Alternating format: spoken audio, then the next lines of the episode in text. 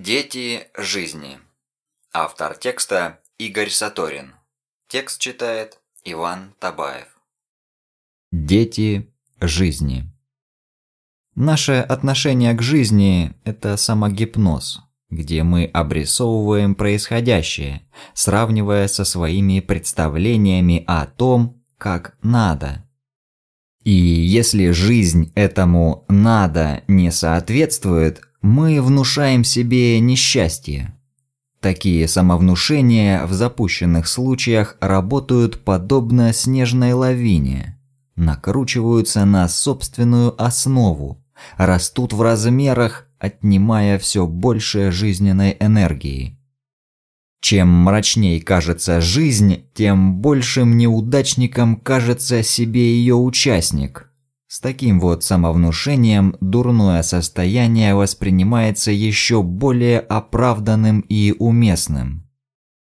Именно так можно попасть в порочный замкнутый круг долговременного уныния. Логика тут примерно такая. Жизнь – дерьмо. Она плохо со мной обошлась и потому не заслуживает ни уважительного отношения, ни понимания.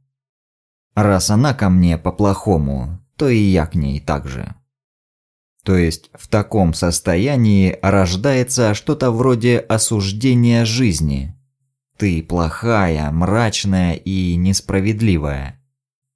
Все происходит так, словно человек не понимает, что его жизнь – это и есть он сам.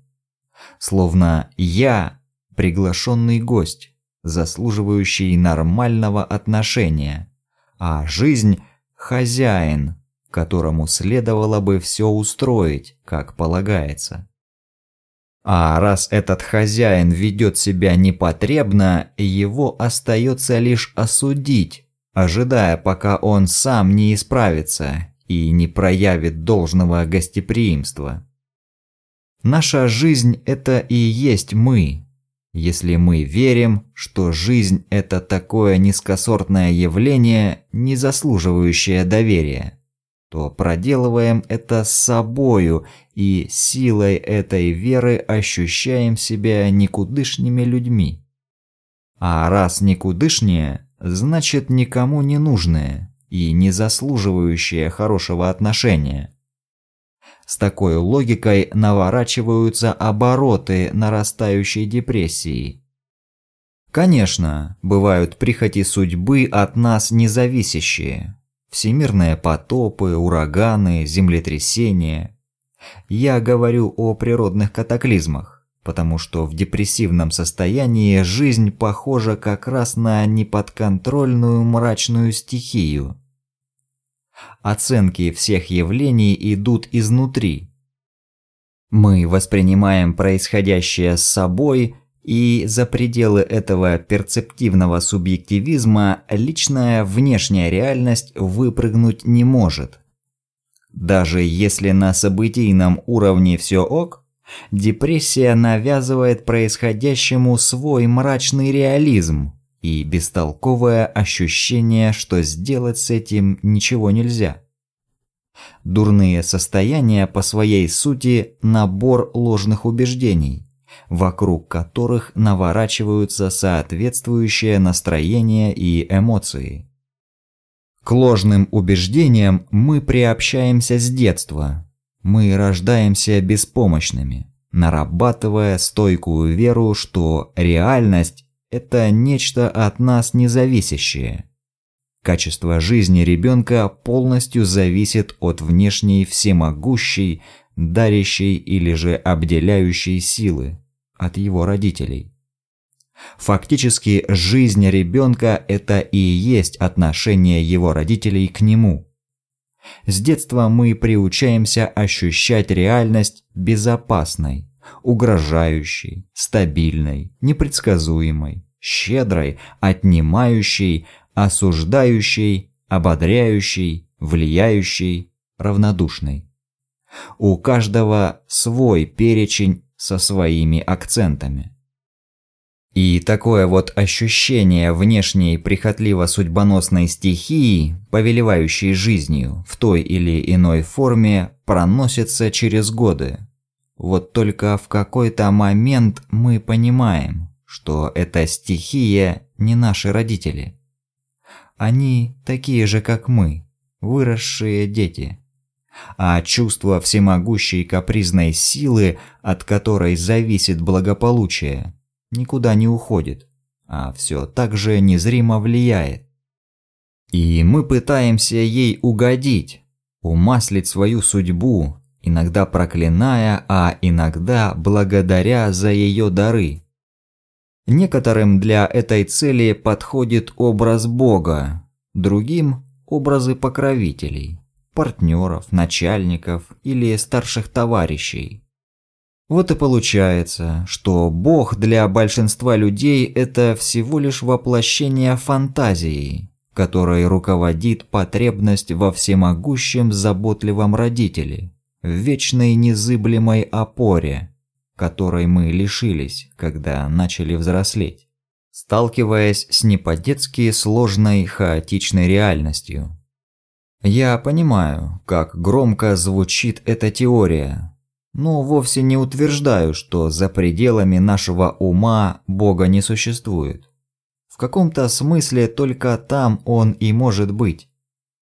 Постоянные читатели progressman.ru знают, как часто я все свожу к проекциям. В данном случае это значит, что для отдельного человека не только Бог, но и мир вообще – это лишь способ восприятия, набор личных ощущений. Образ Бога в нашей душе растет и трансформируется вместе с нами. Удачу и невезение в этом ракурсе мы воспринимаем так, будто эта незримая сила нас поощряет или же наказывает. Дескать, если не везет, значит судьба не жалует. А если везет, можно радоваться. Высшие силы тебя любят и поддерживают. Отсюда растут ноги у всевозможных бессмысленных суеверий и ритуалов, на которые мы ведемся в страхе обидеть свою судьбу. Немного ли берут на себя суеверные люди, полагая, будто Бог настолько невротичен, что станет обижаться, сердиться, ревновать и наказывать за отклонение от наших маленьких обрядов. То же самое в отношениях. Люди порой так расстраиваются, когда не удается кому-то понравиться, словно в этот момент над ними провисает крест, которым судьба замахивается на личное благополучие. Вроде как, если кому-то не нравишься – то это признак того, что Бог от тебя отвернулся и смотрит на других, более качественных детей. А то, что вкусы у людей разные и всем угодить просто нереально, так этот факт, видимо, в силу своей вопиющей очевидности, порой остается незамеченным. Иной невротик ожидает, что жизнь как некий глобальный родитель должна изливать на него потоки халявной любви и счастья в форме всевозможных благ и удачных обстоятельств. А когда этого не происходит, он думает, что жизнь-родитель его не любит. А раз не любит, значит что-то с ним не так, какой-то не такой, какой-то неправильный, ущербный. Вроде как счастье и удача – это что-то вроде счастливой звезды, под которой надо родиться. И если не повезло, то сделать с этим уже ничего нельзя. Совершаемые ошибки в таком случае подчеркивают невротику, что он по своей сути неудачник. И чтобы защитить себя от этого неприятного осознания, он избегает самостоятельных действий, которые могут привести к ошибкам. Невротик не понимает, что ошибки на пути к успеху просто неизбежны, иначе ничему не научиться. И в делах бывает человек ставит себе цель, работает, надеется на успех, строит ожидания, а после первой же неудачи опускает руки, словно небольшая осечка является каким-то знаком, которым высшая сила, ответственная за успех, капризно выражает свою нерасположенность, закрывая путь к успеху. В итоге человек думает, что пытаться продолжать намеченный путь бесполезно. Все равно ничего не получится.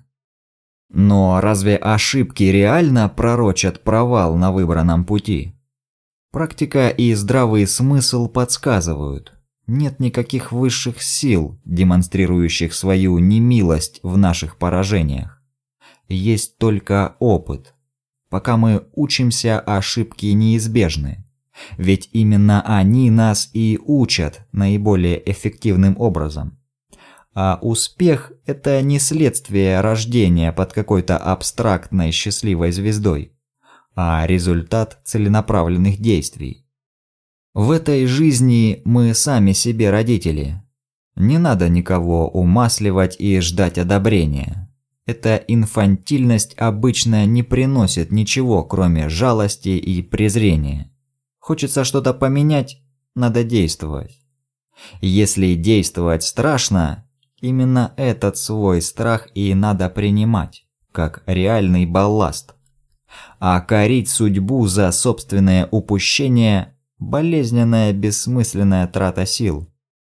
Действовать бывает страшно, потому что таким образом мы словно бы делаем шаг с тропинки, где оставались инфантильными детьми, на путь, где мы сами несем за себя ответственность. Чтобы этот шаг совершить, важно почувствовать, что комфортная иллюзия защищенности высшей силой не так ценна, как реальная сила и свобода самостоятельности.